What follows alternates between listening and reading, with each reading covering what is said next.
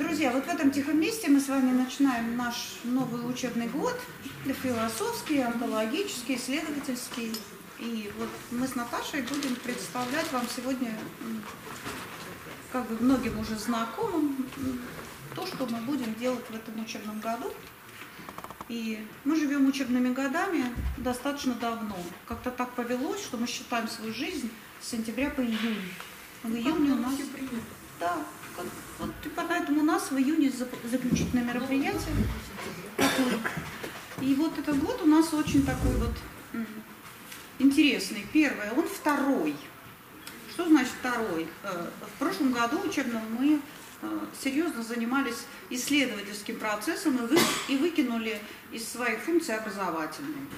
То есть мы вот целый год не занимались созданием образа там, культурного мыслящего человека из себя самих и приходящих к нам людей.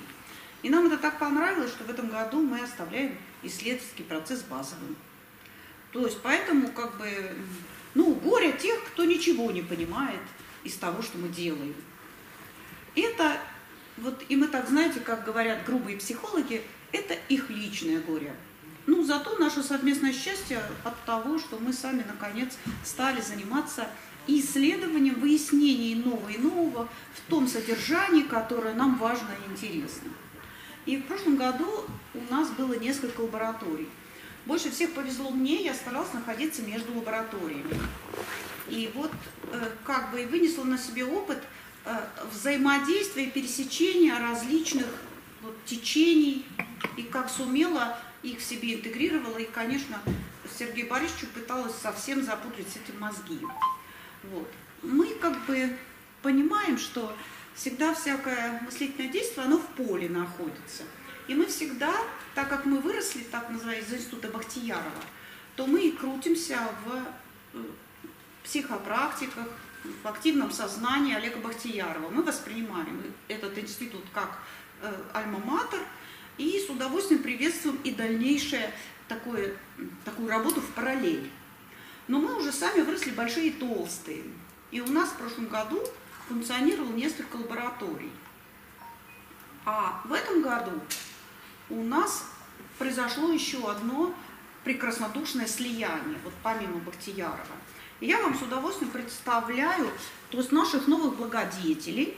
Это Коля и Катя Ютановы, которые в этом году дали место для жизни лаборатории под патронажем издательства «Корвус». И мы теперь стали под издательство в содержательном смысле и будем заниматься своими лабораторными исследованиями в новом помещении, достаточно большом, вот, интересно расположенном, прямо напротив Никольского собора. Проходите, пожалуйста, садитесь. Вот у нас подходят еще руководители новых лабораторий. И вот, э, так как у нас издательство, оно связано с книгой, э, с Гутенбергом и со всем тем, что касается смысловой, книжной, текстовой культуры, то мы в этом году решили э, сделать фокусом э, наших исследовательских программ антологическую библиотеку. Сергей Борисович уже несколько раз выступил как бы в интернете, в библиотеке Ельцина и еще много где – с такими своими откровениями на тему антологических капель. И он что-то об этом скажет сегодня, а может быть и нет. И вот мы вокруг этого фокуса и строим свою дальнейшую позицию. Это комплементарное издательство. Понимаете, мы остались еще адептами текстовой культуры. Мы понимаем про важность медиа, мы понимаем про то, что медиасинтаксис отлично, окей, его просто нет еще.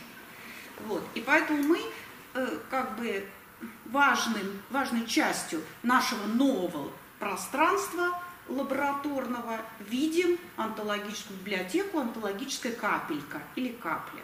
Что такое капля? Это совокупность книг, которая дает тебе картину мира. Вот так условно мы будем говорить. И у нас появился очень, ну, к счастью, энтузиаст этого процесса, создавший вот этот вот базовый процесс сборки антологий живых людей, сборки картины мира. Это Катя Жирова, которая вот она вовремя и пришла. Вот так она сидит там рядом с Юлей. Вот.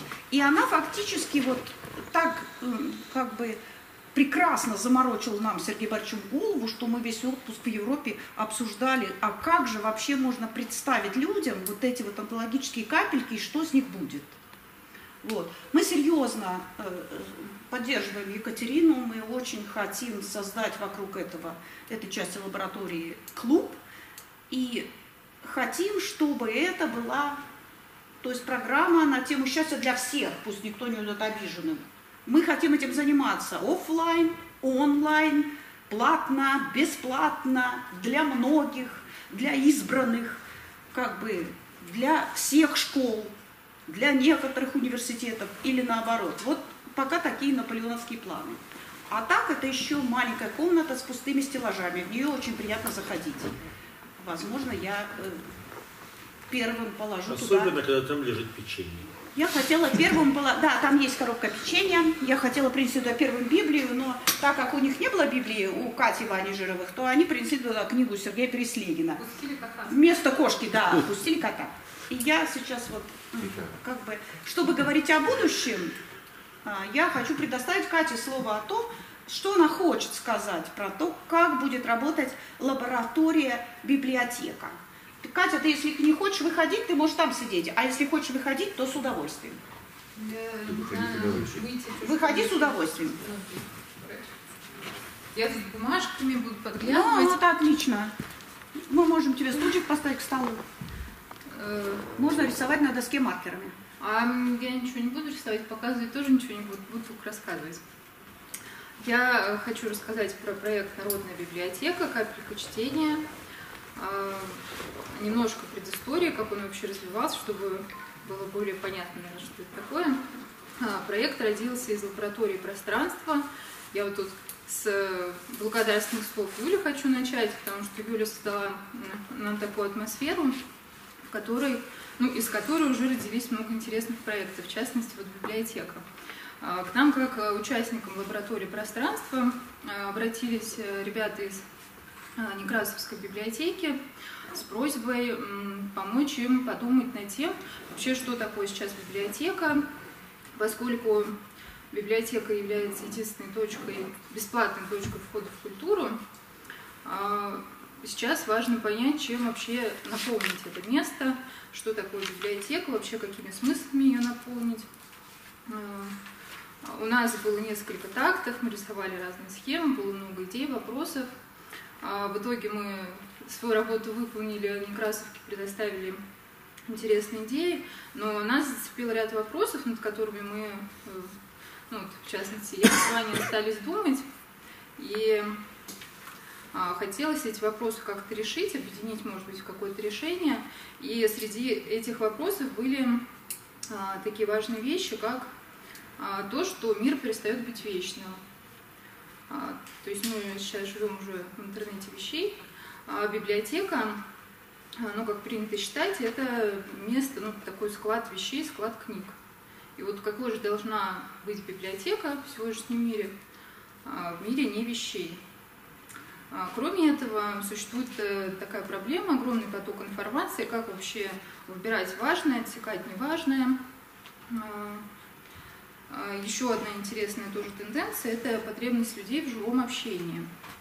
А, То есть как вот библиотека может решить этот вопрос, Э, в том числе проблема утилизации людей, ну, специалистов, например, э, тех, кто вышел а, на пенсию, например, они обладают большим количеством знаний, умений, но непонятно вообще, как это использовать, у них есть силы, они готовы эти знания передавать. И также как здесь библиотека может э, помочь в этой ситуации. И э, также часто в наших обсуждениях звучала тема уберизации услуг, и поэтому мы тоже ее немного учли в нашем Как проекте. еще раз? Уберизация. А, уберез. Мгм. Все понял. Думали, как это все объединить, и при этом хотелось э, этот проект оставить в рамках библиотеки, поскольку, ну, вот, как я говорила, это бесплатная точка входа в культуру, с одной стороны, а с другой стороны, э, та же Некрасовка проводила исследование, а, которое показало высокую лояльность населения к библиотекам, то есть даже среди тех людей, которые ну, считают, что библиотека это такое непонятное страшное место, где сидит злая тетка в очках, должно быть тихо. но, э, несмотря на это, э, высокая лояльность. Э, но идти с каким-то проектом в библиотеку, как в бюджетную организацию, мы не хотели, потому что это достаточно сложно, раз бюджетные деньги, долго объяснять, и, в общем, это не туда немного. И вот мы когда с мужем сидели в аэропорте, там, где близко небо, идеи летают очень близко, к нам в голову пришла такая мысль создать Э, онлайн-библиотеку по обмену книгами. А, то есть э, условно это выглядит так, что мы создаем платформу, а человек там регистрируется, регистрирует свои книги, которые он готов дать почитать другим.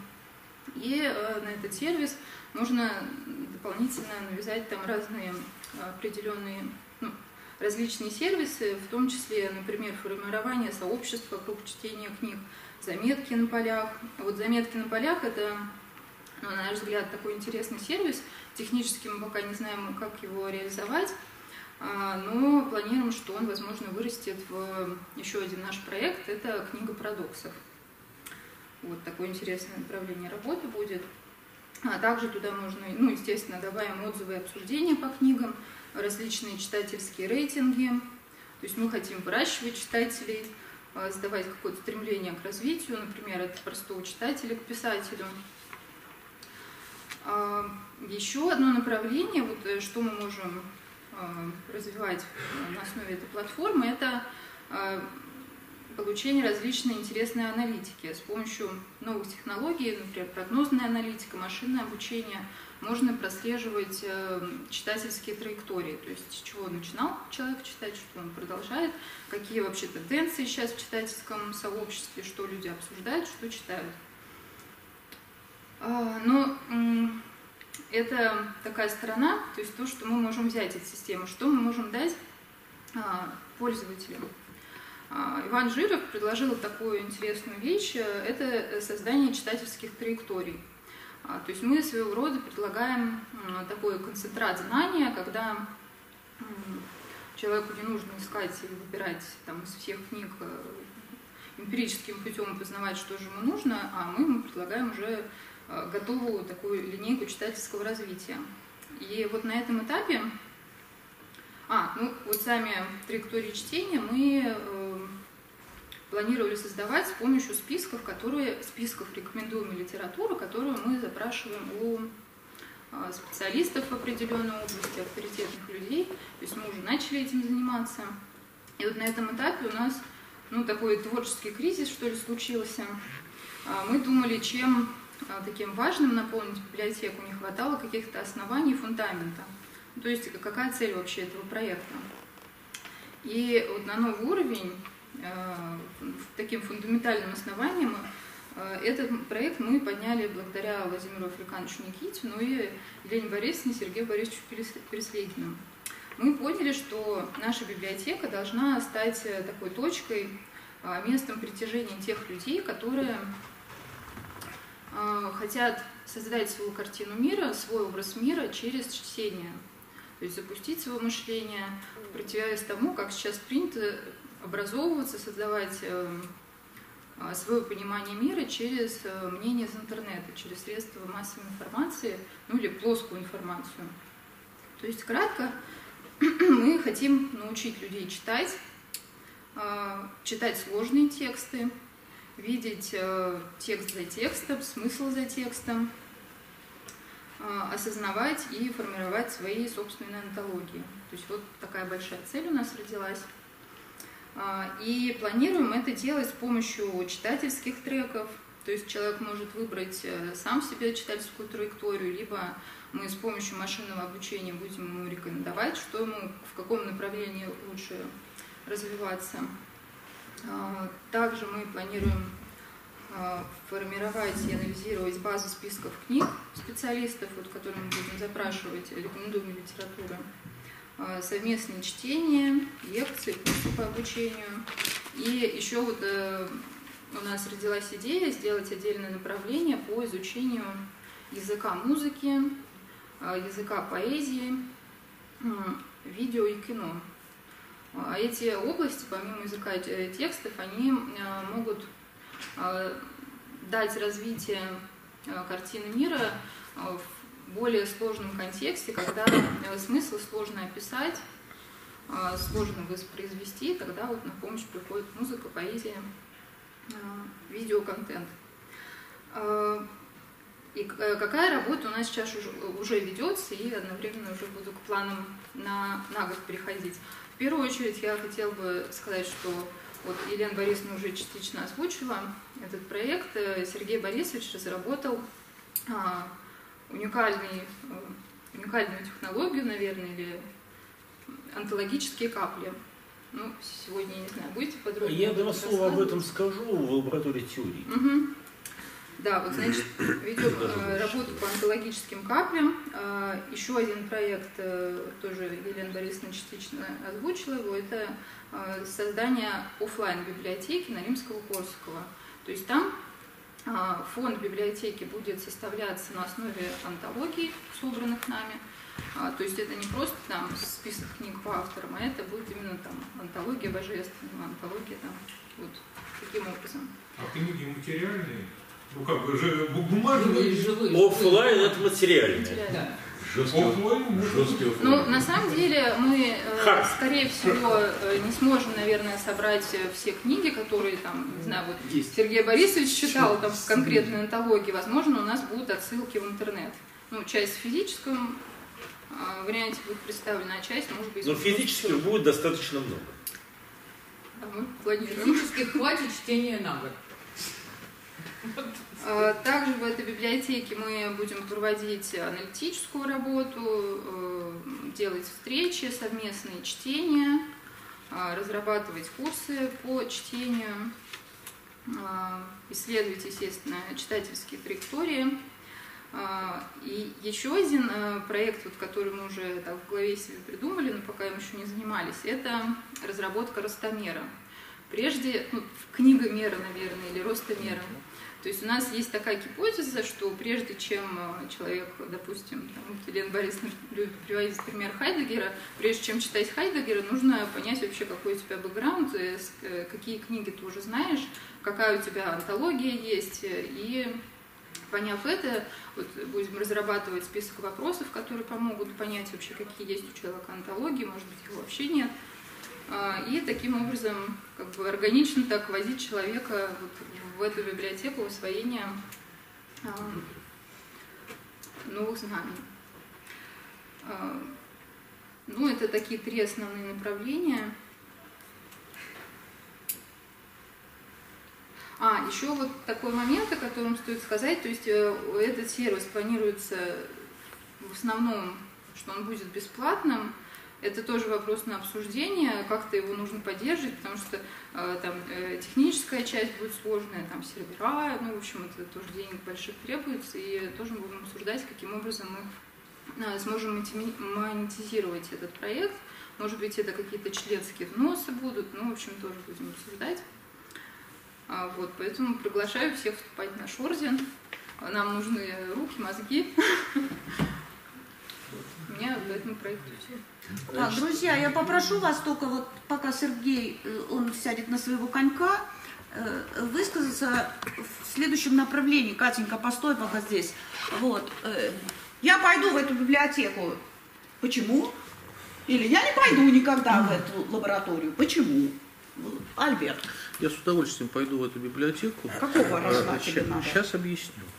Ну, кстати, я просто еще несколько замечаний. По поводу траекторий. Очень интересная штука. Ну, кстати, в Озоне, например, тоже есть. Ребята, вам может быть интересно вот это вот. У них это есть давно. Но э, вы понимаете, ребят, что вы планируете э, немножко так модель... Не... Вот Сергей Борисович, он всю эту бодягу завел, и от него и начались все эти лаборатории. Лаборатория мышления, она же лаборатория теории. Надо думать самое ответственное за лабораторию, потому что мы не пытаемся никого и ничего лечить, а равно также никому не помогать. Число же тех, кому мы мешаем, настолько велико, что мы перестали его у себя учить. Базовое достоинство лаборатории. У нас идеальный руководитель. Мало того, что он один в двух лицах, так еще ее величество королева Елизавета II обещала в случае чего прислать всю свою конницу и всю свою рать ежели с ним чего случится. Итак, лабораторию руководит Шалтай-Болтай. Как легко понять, э, в данный момент присутствует половина руководителя лаборатории, то есть, собственно, одна из его ипостасей. А, вместо эпиграфа, два эпиграфа. Чтобы составить план, нужно уяснить, чего тебе хочется. А мне всего хочется. Ну, Алиса, так планы не составляют, а я составляю. Ура, закричал Винни-Пух, у нас будет идеальный план. И даже самый хитрый шпион не сможет вникнуть в наши замыслы. У лаборатории теорики действительно очень много предполагается направлений деятельности. Второй эпиграф. Фюрер непонятно почему озабочен южным флангом. Он беснуется и кричит, что так можно погубить всю операцию. Я же в настоящий момент вообще не вижу никакой угрозы ни с юга, ни с севера. Итак, наши действия на ближайшее время. Я насчитал 14 базовых направлений. И сейчас откровенно и спокойно, не более пяти минут на каждое, собираюсь их рассказывать. Печальная история. 70 минут. 70 Итак, первое направление чрезвычайно тесно связано с тем, о чем говорила Катя. Направление – это метаонтология. И, соответственно, мы и рассматриваем библиотеку как метаонтологический праксис, как единственная возможность увидеть метаонтологический подход не в довольно странной теории, а в ее совершенно самой, что ни на есть, человеческой практике. А Метаонтологический подход возник по целой куче причин, но, наверное, самая из них понятная и простая заключается в следующем. Мы очень хорошо, много, подробно э, работаем с разными великими людьми. Но все эти великие люди когда-то были маленькие и когда-то впервые получили импринт того, что станет той картиной мира, которую они дальше развивали, а мы, соответственно, вслед за ними читаем и изучаем. И кто им дал этот импринт? Полуграмотная няня или случайно прочитанная в детстве книжка? Невозможно установить. А отсюда возникает чрезвычайно важный вопрос о принципиальной случайности антологии. А если они принципиально случайны, нужно уметь смотреть на эти антологии как на, на все сразу. И, соответственно, мы создаем э, метаонтологический подход, а библиотека воплощает его в реальность. Потому что она построена будет в виде набора антологических капель. А капля – это конструкция, где по оси Y у нас время, по оси X некие условные смыслы, и там просто изображаются книги, прочитанные человеком в разном возрасте. Запускающая книга, с которой эта антология у него началась, базовые книги, ее формирующие, дополнительные тоже важно, но не такие базовые. А Поскольку сперва этих книг получается довольно много, потом все меньше и меньше, получается картинка вроде капли. И мы видим библиотеку как набор вот таких капель, связанных между собой. И переходя от стеллажа к стеллажу, ты можешь переходить от картины мира к картине мира. И, может быть, понять внутреннюю их взаимосвязь. Это праксис. Но кроме праксиса у нас, конечно же, есть и теория.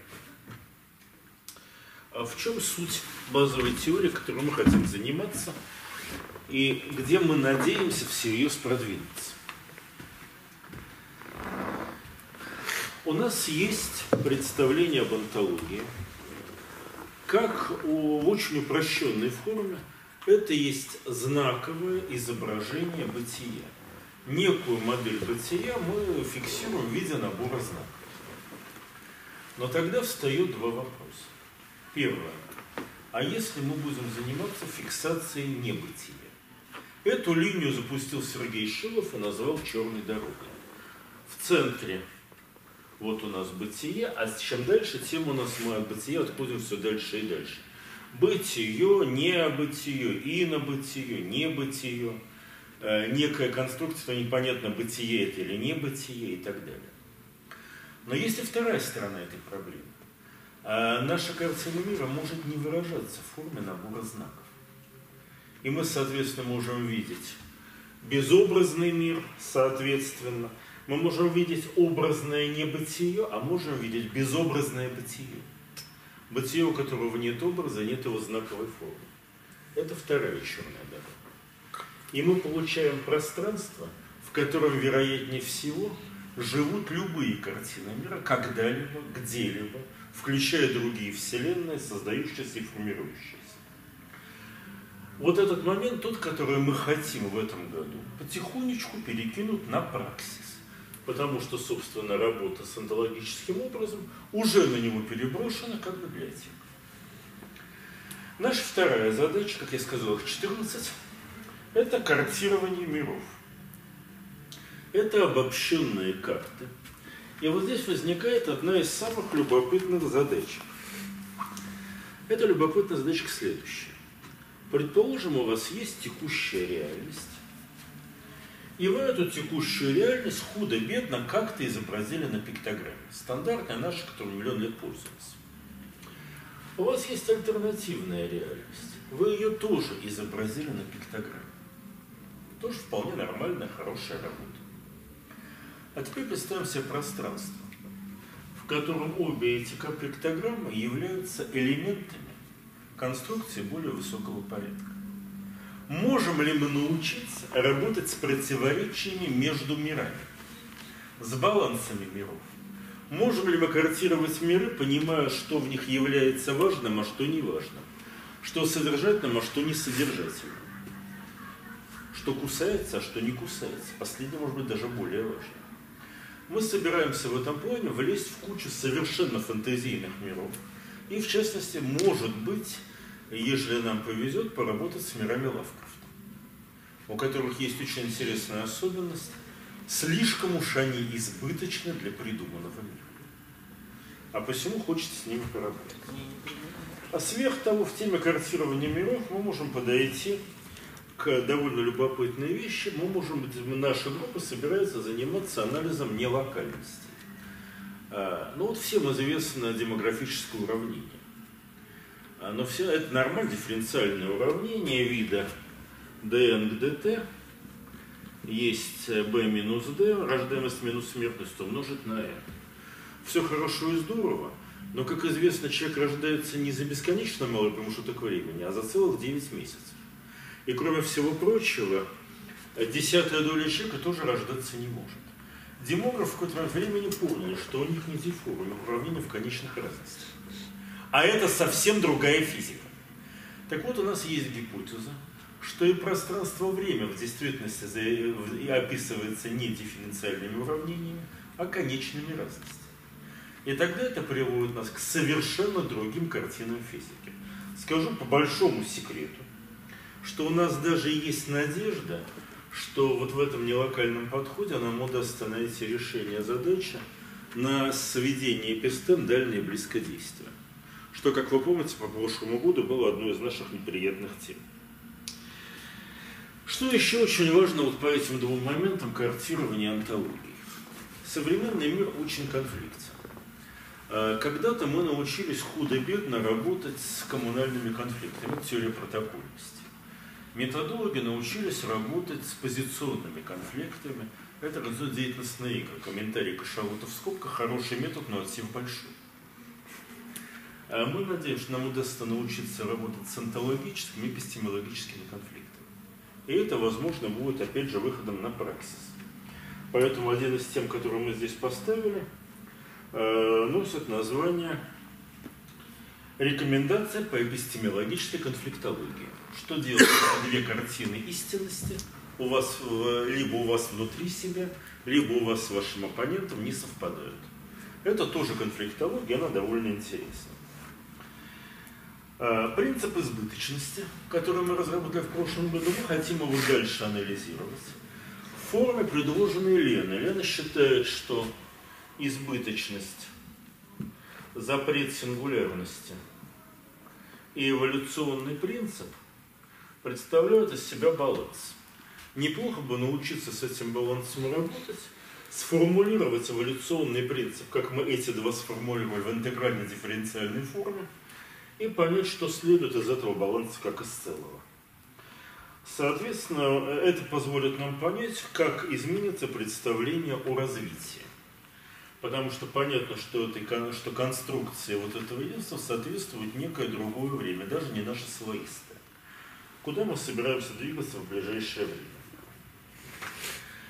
Э, любимый всеми баланс Сократ, Платон, Аристотель. Не могу не обратить внимания, что мы в зале Платона, зала Сократа Аристотеля рядом, заставляют нас ответить на два вопроса. Ну хорошо, Аристотель нам дал логику, э, но Сократ нам дал диалектику, а Платон, по всей вероятности, эдетику. Как мы собираемся с ними работать? А это очень интересных вопросов. Можем ли мы начать потихонечку распаковывать остальные углы этого баланса и думать о том, а нельзя ли из него тоже когда-нибудь и куда-нибудь выйти с созданием иного. Вопрос интересный, и скорее всего мы начнем работу на эту, по этой теме уже 17 сентября на первом нашем заседании. Э, сразу скажу, что к этой теме очень близко подходит задача э, по обнаружению такого вещи, как синтаксис метафор. Что я имею в виду? Да очень простую штуку. Формула есть метафора, но формулу мы записываем в знаковом пространстве. И, как правило, это есть некие отношения между знаками. Если мы переходим в платоновский мир, в мир эйдесов, а не в мир логоса, то мы получаем, что метафора у нас есть не, не набор знаков, а набор образов. И тогда формула есть некие отношения между образами какие могут быть отношения между образами и как с ними работать. Вот эта тема синтаксиса метафор, которую мы тоже хотим заниматься. Следующая наша тема – национальная наука. Может ли наука иметь национальную окраску? Что такое англосаксонская наука? Какие у нее инварианты и коварианты? Как может выглядеть русская наука, германская наука, китайская наука? Э, мы четко хотим э, уничтожить концепцию того, что наука носит общечеловеческий характер. И сказать, что нет ничего общечеловеческого. Есть вполне понятная вещь, когда некоторые нации отлично работают с сборкой всех миров у себя на собственном пространстве. Дальше уже совсем простым списком. Цифровое общество – наука как, отно, как межобъектное отношение, не, субъект, не системный подход и не субъект-объектный, а объект-объектный. Еще не, раз, наука как что? Объект-объектные отношения. Неопределенности и возможности. А связь схемы мыследеятельности и шага развития. Работа со стоками – ну и здесь я поставлю многоточие, потому что это приблизительно та зона, которой лаборатория теорики собирается честно заняться в данном У меня, наверное, все. Начало Можно неплохое. уточнение по а? шестому а? пункту? Начало неплохое. Спасибо. Комментарий, пожалуйста, Саша, вопрос. Вопрос. Э, вот я как бы Потом интуитивно Володя. понимаю избыточность и эволюционный принцип, э, что они в баланс должны какой-то входить. А вот запрет сингулярности здесь можно? Запрет сингулярности запрещает всякое эволюционное движение, началом или концом которого является сингулярное состояние. А, все понял. Все. Поэтому он очень тесно связан как с избыточностью, так и с Это в такой трактовке, да, естественно. Э, Пожалуйста, Володь. Да, э, по четырем э, направлениям абсолютно пересечение с, с теми вопросами, теми темами, которые я хотел предложить как составной частью работы, начиная от картирования. А еще по четырем с лабораторией пространства. Ну, это так и должно да, да, быть. Да. Хотя мы никак не договаривались. Да, да, да. То есть это как раз, ну, в контексте метаонтологии, да, картирование антологии, то есть есть вопрос, вопросы демографии, э, и вообще как бы как, Ты как... можешь выйти и рассказать об этом, если твоя лаборатория, собственно говоря, да, как раз да, вытекает. Это очень хорошо. Это да. еще одна лаборатория. Не отказался в этом году, так как он принял всю эту команду собственное помещение, не отказался вести лабораторию, и мы пытаемся насиловать его дальше. То есть предложить ему и нам всячески как бы ему помогать, пихать и всячески мотивировать совершенно бесплатно, а чтобы был э, создан какой-то интересный реальный продукт для всех по астрономии. Возможно, это будет книга, учебник. Пожалуйста. Есть такие люди, которые другим хорошо. Я э, немножко повторюсь там сначала, коротко. Да, как известно, э, сказать, свое время э, великий Аварелий Печея, создавая римский клуб, включил состав римского клуба одного астрофизика, Эриха Янча. Вот. Когда у него почтенные публики, в том числе заказчики, концерн Леветти, концерн Фиат и концерн Volkswagen, вот, для которых создавалась концепция экологического давления, э, сказать, спрашивали, а зачем вам астрофизик? Ну, биолог, понятно, инженер, понятно, там еще что-то. Ведь знаете, как есть одна специфика у людей этого типа.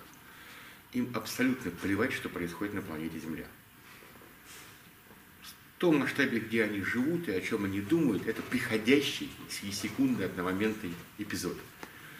Мало значимый для общего движения задачи. Поэтому в твоей антологии вот то уравнение нормально дифференцируется. Да, я уже поэтому уже, кстати, по этому поводу пообсуждали, что конечные разности происходят на уровне Кайроса, но если формально говоря выйти на верхнюю рамку, сказать, мирозданческой, то, наверное, и там рано или поздно придем к какому-нибудь дифференциальчику попроще. А, и поэтому дальше вторая позиция, я как бы постреляю такое, сказать, это, ну, мрачнее меня только Катя, у нее 25 лет, а официальной академической науки, да, у меня всего-навсего 10. Вот, это была астрофизическая наука. Поэтому, собственно говоря, сказать, давление сказать, формата, образа мышления присутствует тоже в достаточной степени сильное. И, как положено приличному э, астрофизику, достаточно циничное. То есть э, реально в этом пространстве нет человека, но есть его мысль. А, и вот тут как бы возникает такая масса удивительных тонкостей и сложностей, которых я, в отличие от Сергея Борисовича, не буду рисовать в виде балансов и прочих вещей. Но смысл в том, что на самом-то деле, э, как в свое время, ну, уже там много тысяч лет тому назад сказали, что э, там, астрономия является некоторым форматом а, предельного знания. То есть предел, э, который ну, рекомендовано использовать в благих целях и, возможно, даже в определенном практике. А дальше, соответственно, есть замечательный разрыв между, а, который можно сформулировать так, между понятиями Вселенной да, и понятием метагалактики. Как известно, метагалактика – это та часть Вселенной, которую мы видим. Вот. Ну, как бы простое отсутствие рефлексии, что этот разрыв существует, вызывает к жизни удивительные форматы Э, научных теорий, э, социальных заблуждений, э, гигантское количество мифологии вокруг всей этой истории по одной простой причине, что ты видишь, ну как, ради бога, в конце концов, сейчас существует общество плоской земли в неких, а сказать, за неприятие темной материи предлагают как лишать научных званий, орденов, орденов и палет, как бы, и Э, гражданская ломка шпаги над головой. Ну и в ссылку в каторгу. Снять ордена, упечь в остроги, вернуть, простить, дать ордена. Не, Точно. не принятие темной материи, да? Да. Нет, не, не принятие, а наоборот формируется мифологии различного рода наук, которые являются некоторым мифом, ввиду того, что люди не рефлектируют, чем отличается метагалактика, что они видят, видят, и Вселенная в целом.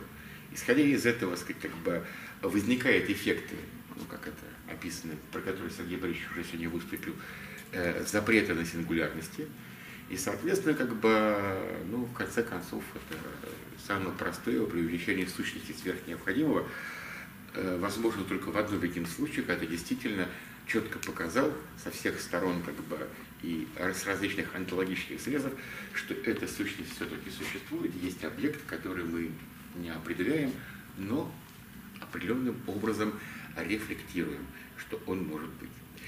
А по этому поводу, ввиду того, что думаю, что у большинства участников банкета планеты Земля а, астрономический ход отсутствовал сильно, а, э, современная школа не имеет астрономического образования, даже то, которое имела советская школа, она была так себе. Заметьте, в скобочках было оно ужасно так себе было, да. Вот. И она была больше посвящена всяким, всяческим древним практическим применениям и излагалось в формате не описания объекта, а, а, собственно говоря, в виде такого, как я приношу извинения, хода от Адама, при всем уважении. Да? То есть когда-то что-то кто-то нашел и изобрел, а потом изобрел вот этот. А потом, и как бы в этом происходило познание. Познание, и повторять тысячи лет познания бессмысленно и беспощадно, видение современных историй совершенно иное. И по этому поводу э, я предлагаю всех, кто решится пожить на краю мира, как в свое время, сказать, герои, сказать, ежика в тумане сидели на обрыве, свесив ножки прямо в звезды. Так вот, ребята, это дальше. Звезд там нет. Вот. То есть э, пожить на этом краю мира, то реально милости просим к нам за горизонт. А как известно, суть героического поступка заключается в том, что ты выходишь из пространства своего племени, то бишь лабораторию, доплывая, уплываешь за горизонт, и оттуда приносишь некоторую стоимость, которого раньше в племени не было. И тем самым становишься Богом. Собственно говоря, историю Селвера из а, романа Расула Легуин «Слово для леса и мира одно» можно внимательно посмотреть, прочитать, как бы образец классического героя, принесшего нечто в свой мир – Люди как скажут лю... вам спасибо. О, да, Вы скажут спасибо. Народу. То, что принес герой какая-то, настолько, настолько было неприемлемо для этого мира. Но электричество он сберег, согласись. Конечно, И много. Все. Потому что оно было не нужно. Больше его не было. Вот, поэтому край мира попробуем организовать прямо здесь. А, некоторые, кто присутствовал на а, Ломоносовской котловой версии а я был единственной этой версии и слышал, о чем я рассказывал, может быть, даже как бы могут соотнестись к этой истории. Странно, как ты слышал, что ты рассказывал? Это неправдоподобно. Ну, было дело. Вот. Короче говоря, э, смею вас заверить, что современное представление о мироздании категорически отличается социальными, различается социальными мифами. Они значительно интереснее, чрезвычайно прагматичны, содержат в себе немеренное количество задач – вот, и представление как бы, о Вселенной как о таком сферическом коне это в отсутствии вакуума, да, оно по нынешним временам уже давным-давно ушло в глубокое прошлое, такое, сказать, прошлый век. Вот. И здесь, положено по античной традиции нашей любезной сердцу античной философии, заложенной где-то там э, в качестве Э, парадигматики мышления э, больший контур внешнего пространства вызывает чрезвычайно большое количество вопросов. Чтобы их уменьшить, нужно избавиться от диверсификации, не заниматься ерундой. И это тоже одна из задач, как э, отделить зерна от плевел и тем самым как бы не увлечься, ну как это, дешевым построением, особенно на этом контуре потому что не будет иначе героизма для других лабораторий. Пространство милости к нам, мышление, ну если сможет, оно же мышление, оно же там сидит там как бы в своем как бы э, в реакции. А дальше я могу сказать так, э, практика восприятия ну, там, текущего хотя бы контура мироздания, оно задает практику социального бытия. И если астрофизикам плевать, что происходит на планете Земля, то тем, кто э, живет на планете Земля, по делу, по сути, по вере, по необходимости, рекомендовано знать, чем занимаются астрофизики. Комментарий Кашалота в скобках. Как сказал Николай Юрьевич, а мы не можем ему не верить, потому что, во-первых, Сахов террористом реально занимался. А, больше как-то то, что знает народ об астрофизике, это прошлый век.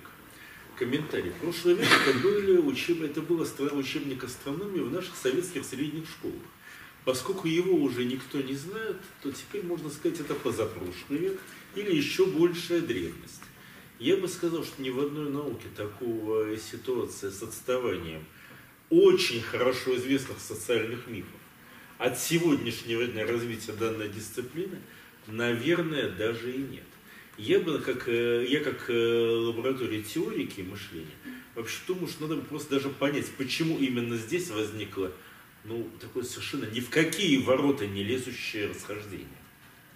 То есть это достаточно интересно само по себе, как социальный да. эффект.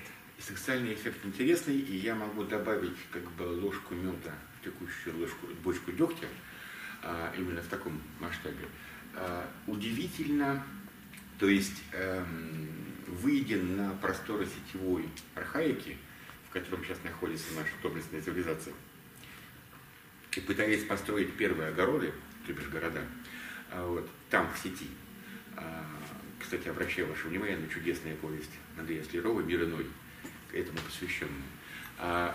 Я могу сказать, что именно в этом, здесь, в этом пространстве, у людей, как выяснилось, после этого срыва внешней рамки, а, чудовищный сетевой интерес к продуктам деятельности астрономии. Как положено ко всякому сетевому интересу, это вызывает грандиозный э, мифологический всплеск. И, конечно, порождает дикое количество, так сказать, это, случайных специалистов, так я называю, которые там, заявляют о черт о чем, сбоку бантик.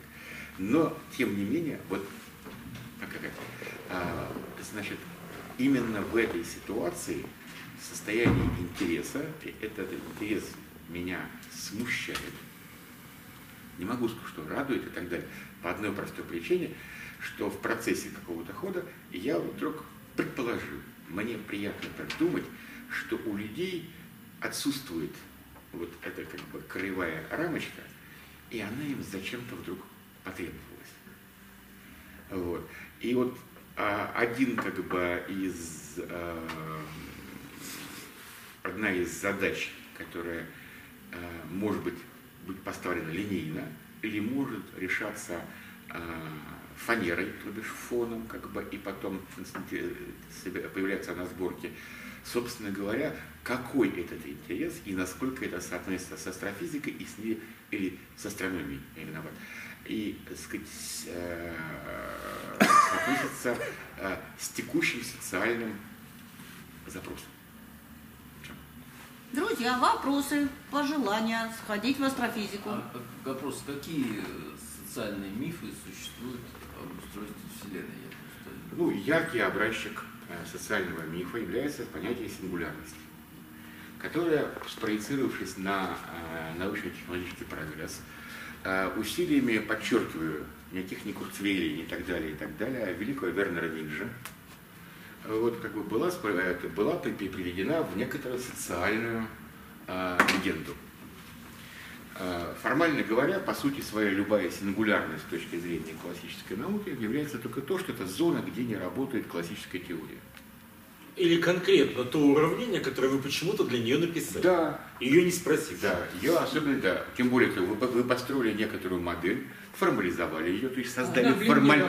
формализм, да. да. А вдруг получается так, что в определенном месте вы делите на ноль и получаете да, опаньки. понятно. Вот. Это, нет, это я просто привожу простой пример. Да? Вторая позиция, э, ну как, известна замечательная фраза, которая гласит следующее что любая теория может получить, получить практическое подтверждение э, в размерах финансирования этой истории.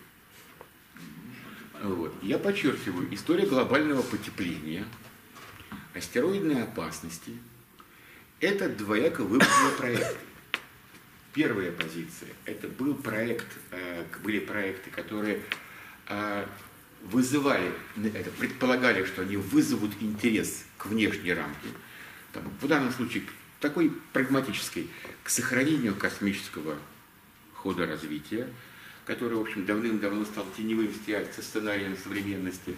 Э, это, соответственно, сказать, определенный вопрос каким-то глобальным процессам, потому что глобальное потепление говорит о таком мирозданческом формате.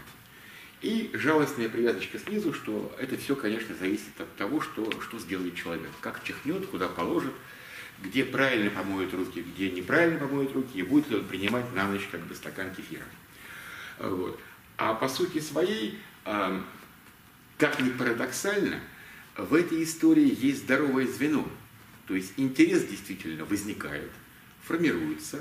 Одновременно с интересом формируются удивительные пространства для бизнес-деятельности.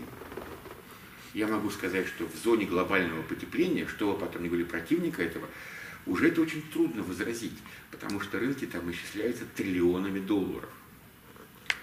Он вот. понял, что хотя его батальон и может э, противостоять трем-четырем дивизиям регулярной армии, но уж никак не таким деньгам. То есть совершенно точно.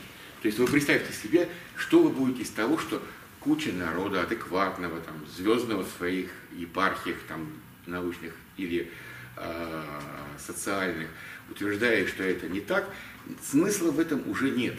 По одной простой причине, что вы представляете себе, как можно заработать на том, что вы продаете 21% атмосферы, которая вам не принадлежит, людям, которые за это готовы заплатить денег. Ну, в смысле, 2% атмосферы, 2% атмосферы. Которые, кстати, углекислый газ. Принадлежат, им не принадлежат, да, но эти деньги они готовы заплатить, чтобы их не бумбачило право. Да-да-да, квоты на выбросы это... Да, я именно про это и говорю. Да, офигенно. То есть имеется в виду рынок феноменальный. Я боюсь, что это, к сожалению, не исчерпывает количество мифов, но дальше просто мы эту тему сейчас закроем. Закроем, потому что я дальше, например, перейду к лекции, а это будет не очень правильно в контексте текущего а момента. я со своей стороны скажу следующее. За мою не очень длинную еще пока жизнь я уже выяснил, что первое – кто возражает против идеи технологической сингулярности, тот враг развития и прогресса. Конечно. Второе. Кто возражает против темной материи, того нужно лишать всех научных званий. А кто выступает против глобального потепления, тот полный отморозок. Я говорю совершенно конкретно. Это конкретные фразы, да. фразы, которые были произнесены в отдельном случае даже Валерий Сергей Борисович Прицепина, а, да. ну, а проследовано. Все это мне живо напомнило знаменитое стихотворение времен русской революции. Нельзя писать о бюрократии, об офицерстве, о солдате, о забастовке, о движении, о духовенстве, о брожении, о грабежах, о манифестах, о забастовках, об арестах, но остальное все печать должна сурово обличать. Совершенно верно.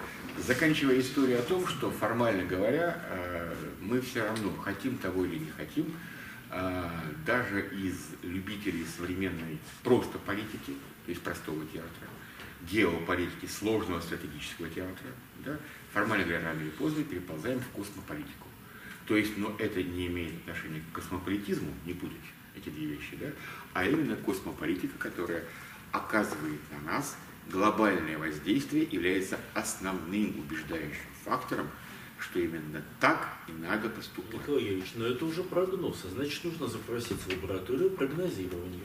Да, вот, друзья, Оль, спасибо Так давайте большое. вызовем лабораторию прогнозирования, пусть вот. она... Что нам скажет начальник? Это тяжелая карма, но э, я хотела просто начать, наверное, с того, э, что очень здорово, что мы будем уже второй год работать в лабораториях, потому что а, минус вот еще за эти два года у нас после очередных котлов родилась такая идея, что да, нужно начинать какое-то самодвижение, вот, но в тот момент это не получилось. Да? Мы называли это держатели идей, был Володя, был Миша, они приходили, и я тоже делились своими идеями, но потом это так постепенно к концу года завяло, но э, тем не менее ровно через год а, расцвело в формате лаборатории, и в общем здорово, что мы дальше продолжаем.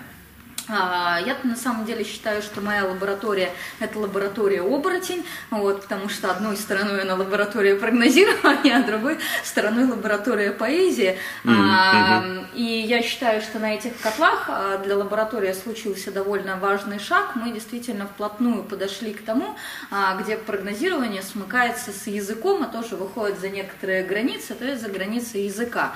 И, собственно говоря, поскольку действительно являюсь профессиональным прогностиком, работая а, в соответствующем а, отделе а, университета, а, у меня есть своя маленькая небольшая э, герметичная практика, а, то а, в этой практике в этом году я планирую как раз а, а, заниматься тем, как а, какие-то явления э, в языковом массиве или в том, что мы называли темная языковая материя, или то, что мы сейчас а, называем хорошими и плохими стоками, как они могут пригодиться для прогнозирования. Потому что, естественно, сталкиваясь с современностью, мы уже видим, что это не там, действия акторов, да, а большое количество информации. И то, что Э, современные товарищи называют хайп. А, соответственно, у нас есть возможность э, делать э, такие, наверное, пока что аналитические исследования, чтобы понять, как вот это вот все применяется для прогнозирования с одной стороны, а, и продолжать уже это несколько в такой университетской научной логике. А, и с другой стороны мы вышли, опять же, на котлах на вторую часть, а, которая касается опыта, то есть как мы можем обнаружить за вот этим языковым массивом некоторый опыт, который в нем вот впрямую никак не описан, и также эти элементы использовать а, для создания прогноза, ну или там создания сценариев. Я думаю, что мы будем заниматься этим, опять же, в двух ипостасях. Где-то мы будем, как на поэзии, больше работать именно с языком и затем, как выходить за его пределы. Это тоже будет романтическая часть лаборатории прогнозирования. А на самом прогнозировании мы, наверное, будем говорить вот об этих направлениях, как их можно сконструировать, какие примеры уже есть и какие инструменты мы можем еще создать. Вот. Я буду краткой, поскольку все уже, наверное, утомились, поэтому это все в моей лаборатории на сегодня. А, она начнется, я так подозреваю, в октябре, да, потому что в сентябре у нас запланированы другие.